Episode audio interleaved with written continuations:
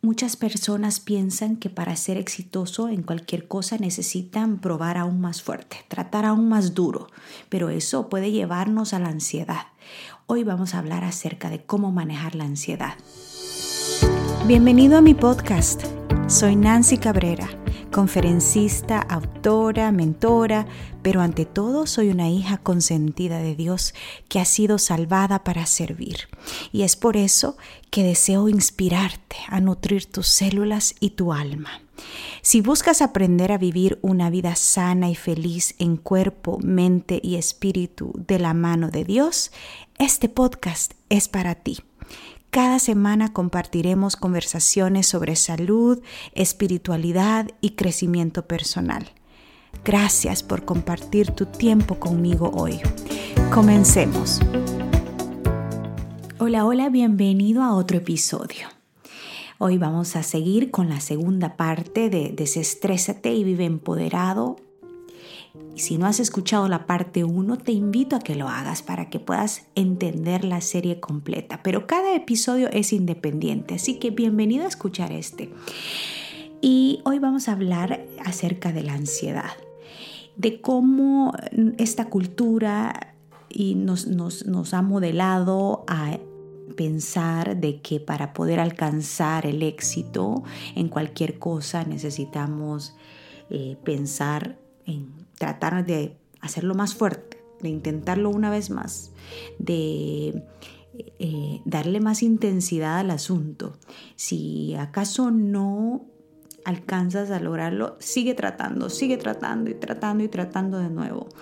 Que es el éxito depende de ti para que suceda, que tú tienes el control de la situación, que necesitas manejar tus emociones, que la vida es dura, y tienes que acostumbrarte a vivirla. Y algunos dicen, pero bueno, trata, intenta un poco más duro. pero sabes que es un sistema de creencias falso.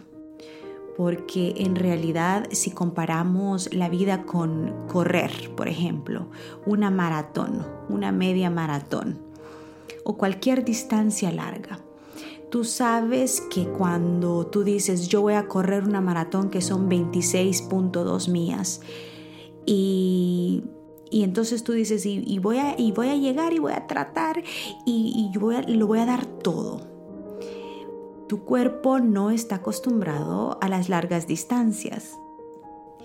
Y por más que tú tengas la fuerza de voluntad, para hacerlo. Por más que tengas la motivación y, tu mente esté eh, con esa meta de que lo vas a lograr,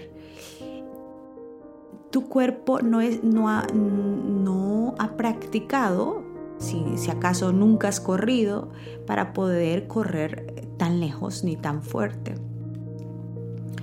Va a llegar un momento en que te vas a quedar sin aire, que vas a sentir mucho dolor, que probablemente vas a empezar a vomitar, te vas a lastimar y te vas a sentir exhausto.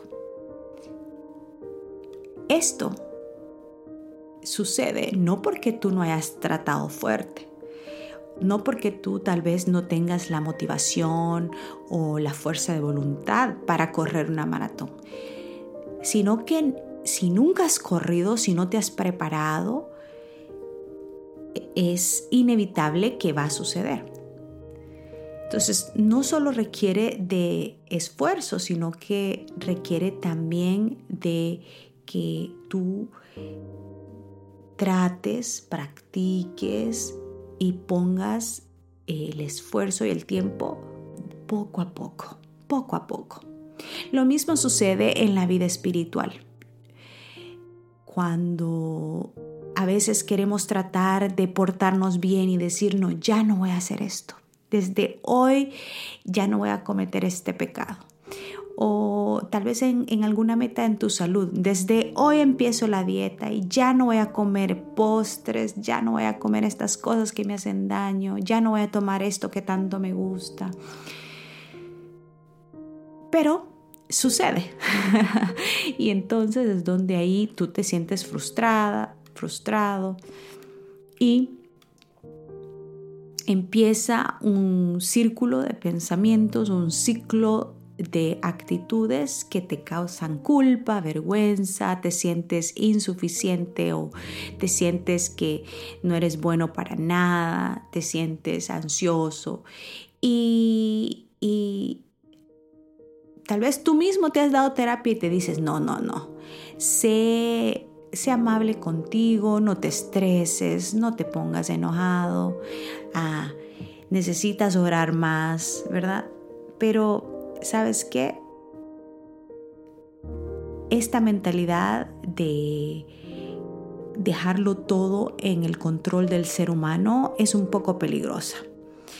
Eh, porque en realidad nosotros debemos de empezar a ver en nuestro interior y ver que en realidad necesitamos de Dios para que Él nos ayude a manejar esta situación.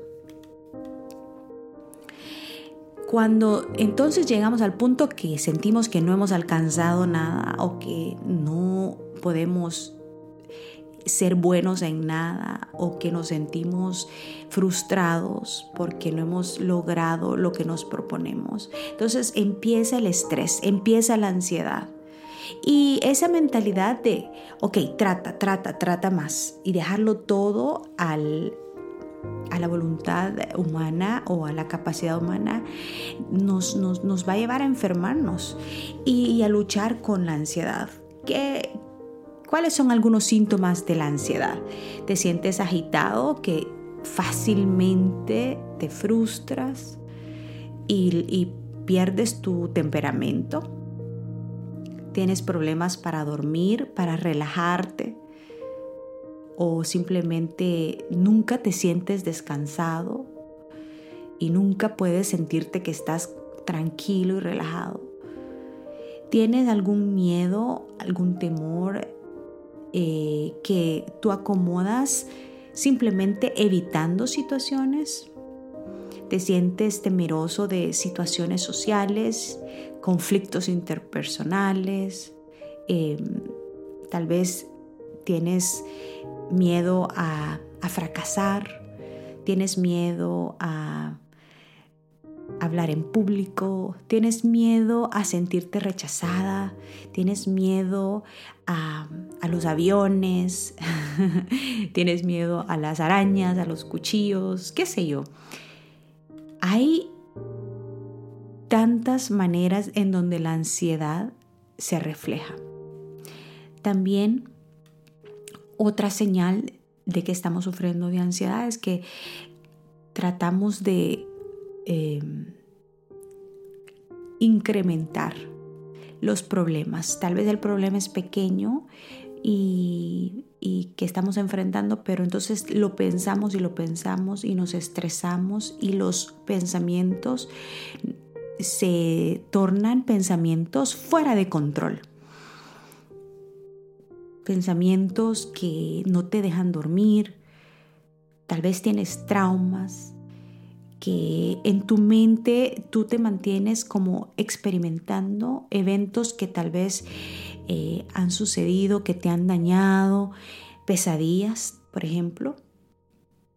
O tal vez eres de las personas que dices sí todo el tiempo que te sientes presionado a acomodar a otras personas, a, eh, no sé cómo se dice en español, people pleasing, a, a complacer a otras personas, a satisfacer tu perfeccionismo. Tal vez eres de los que compulsivamente tiene algún deseo y quiere satisfacerlo. Bueno, todos estos síntomas pueden ser señales que tú estés pasando por alguna ansiedad. Y si tú has respondido que sí a entre una de estas categorías, definitivamente pueda que estás sufriendo de ansiedad. Y esa ansiedad pueda que te esté interrumpiendo tu relación con Dios. Pueda que esa ansiedad te esté drenando tu energía, te esté quitando tu paz, pueda que esté disminuyendo tu efectividad, pueda que esté distrayendo las oportunidades que Dios tiene preparado para ti y pueda que te esté molestando o pueda que te esté interfiriendo en tus relaciones con las personas que estás alrededor tuyo. Así que si tú mantienes estrés y ansiedad en tu cuerpo, es momento de que empieces a tomar control, que aceptemos que tenemos un problema, que hay síntomas de estrés, de preocupación, de ansiedad y que entonces es momento de tomar acción. Bueno, Filipenses 4, 6 al 7 dice, no estés ansioso por nada, pero en cada situación tráelo a Dios en oración con un espíritu de gratitud y oración. Y la paz de Dios que sobrepasa todo entendimiento mantendrá tu corazón y tu mente en Cristo Jesús o guardará tu corazón y tu mente en Cristo Jesús.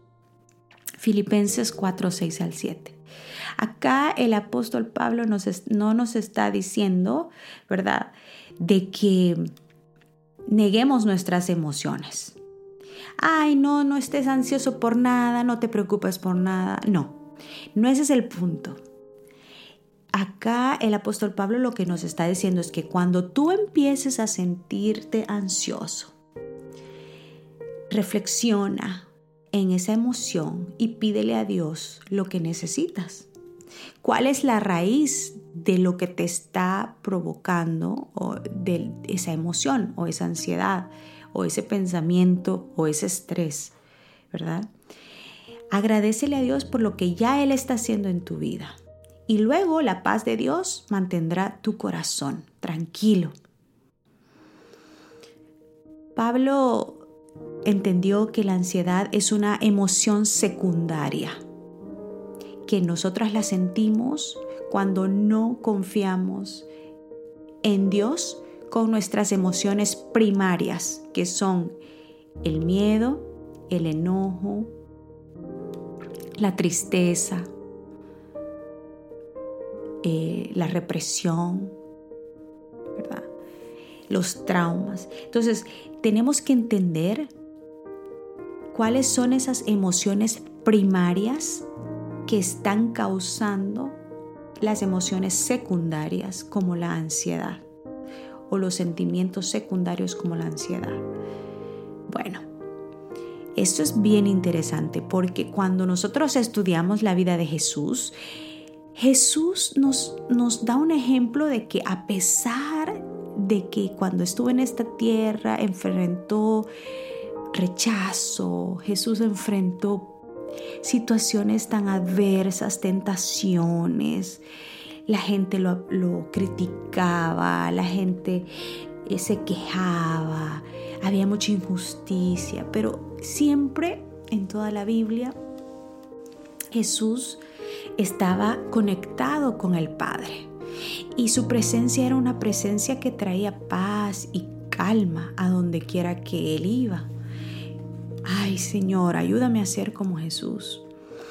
Y es que Jesús entendió como estando aquí como ser humano que la clave para mantener la paz es estar conectados con la fuente de paz, de verdadera paz, que es Dios, que era su Padre. Continuamente él sometía su voluntad a Dios y le contaba todo al Padre. Él oraba sin cesar. Él se mantenía dependiendo del Espíritu Santo y de su presencia sin límites. Él bendecía a los que lo maldecían. Él estaba relajado en los brazos de su Padre y sin y a pesar del dolor, a pesar del maltrato de sus enemigos, Jesús tenía la capacidad de amar a otros perfectamente. Tenía la capacidad de entenderlos. Tenía la capacidad de perdonarlos. Bueno, no sé qué problema estés pasando hoy, No sé cuál sea tu cruz, cuál sea tu carga. No sé cuál sea eh, esa, esa tentación o ese sufrimiento o ese pensamiento que no te está dejando dormir o que te, o que te está eh, causando estrés o ansiedad. Pero lo que sí sé es que Jesús tiene la capacidad de entenderte, de comprenderte y de darte esa paz que tanto necesitas. Es momento de reevaluar nuestra vida y dejar de tratar de vivir la vida con nuestros propios esfuerzos, de tener el control de todo, de tratar de resolverlo todo con nuestras capacidades humanas, de tratar de controlar situaciones que solo Dios puede controlar. De es hora de reflexionar y ver cuáles son esas emociones que nos están causando, cuáles son esas emociones primarias que nos están causando estos, estos sentimientos de ansiedad. Y es momento de llevar ante Dios con un espíritu de gratitud, como dice Filipenses, con un espíritu de gratitud, un espíritu de oración, llevar a Dios nuestras peticiones en cada situación. Dejar que Él obre, que Él nos guíe, que Él nos llene de paz. Y la presencia de Dios nos va a dar la salida a ese estrés y a esa ansiedad que podemos estar pasando. Y nos va a dar la capacidad de tener un espíritu pacífico y un espíritu tranquilo que complace a Dios, un espíritu que nos ayude a reflejar a Dios, que nos ayude a reflejar su paz para otros. Bueno, esta es la segunda parte. Vamos a seguir la próxima semana con la tercera parte. Espero que esta semana puedas, con mucha oración, con mucha humildad, ir ante el trono de la gracia Dobla tus rodillas donde estás o si estás manejando, si estás ocupada. Solo en tu mente dile al Señor, Señor, te entrego mis emociones, mis emociones primarias y secundarias. Dame esa paz que necesito. Quiero terminar con esta oración que me encanta, que leí y, voy a, te la voy a compartir cada episodio porque es una oración que necesitamos memorizar. Querido Padre, te pido que hoy ordenes los eventos de este día y que los uses para hacerme más semejante a ti. Confío en tu soberanidad. Confío que tú no dejarás que nada pase ni a mí ni a mi familia y que todo lo que pase será bendecido por tus manos, que tú tienes un propósito, que no importa los problemas, las injusticias que enfrente hoy, tú me puedas ayudar a no preocuparme, a no frustrarme, pero que me ayudes a relajarme en el yugo de tu providencia. Sí, Padre, hoy me regocijaré porque hoy me siento en tu reino eterno. Tu amor me enseña día con día. Señor, entrego mi todo. Entrego todo mi ser a ti. Quiero ser tuyo, solo tuyo Jesús. Hoy busco tu amor con todo mi corazón, mi alma y mi mente, con todas mis fuerzas y en todas mis relaciones. Hoy dependo de ti, Espíritu Santo. No de mis propios recursos ni de mis propias fuerzas. Ayúdame, guíame paso a paso. Hoy busco amar a otros así como me amas tú, Señor. Señor, ayúdame a ser una bendición para cada persona que encuentre y aún para esos que me maltratan. Hoy, guíame a poder representar a Jesús en todo lo que haga. Amén. Gracias por acompañarme en este episodio. Recuerda suscribirte si no lo has hecho todavía. Y si conoces de alguien que pueda beneficiarse, no dudes en compartirlo. Que la presencia de Dios llene tu vida de gozo, salud y paz. Un abrazo. Hasta pronto.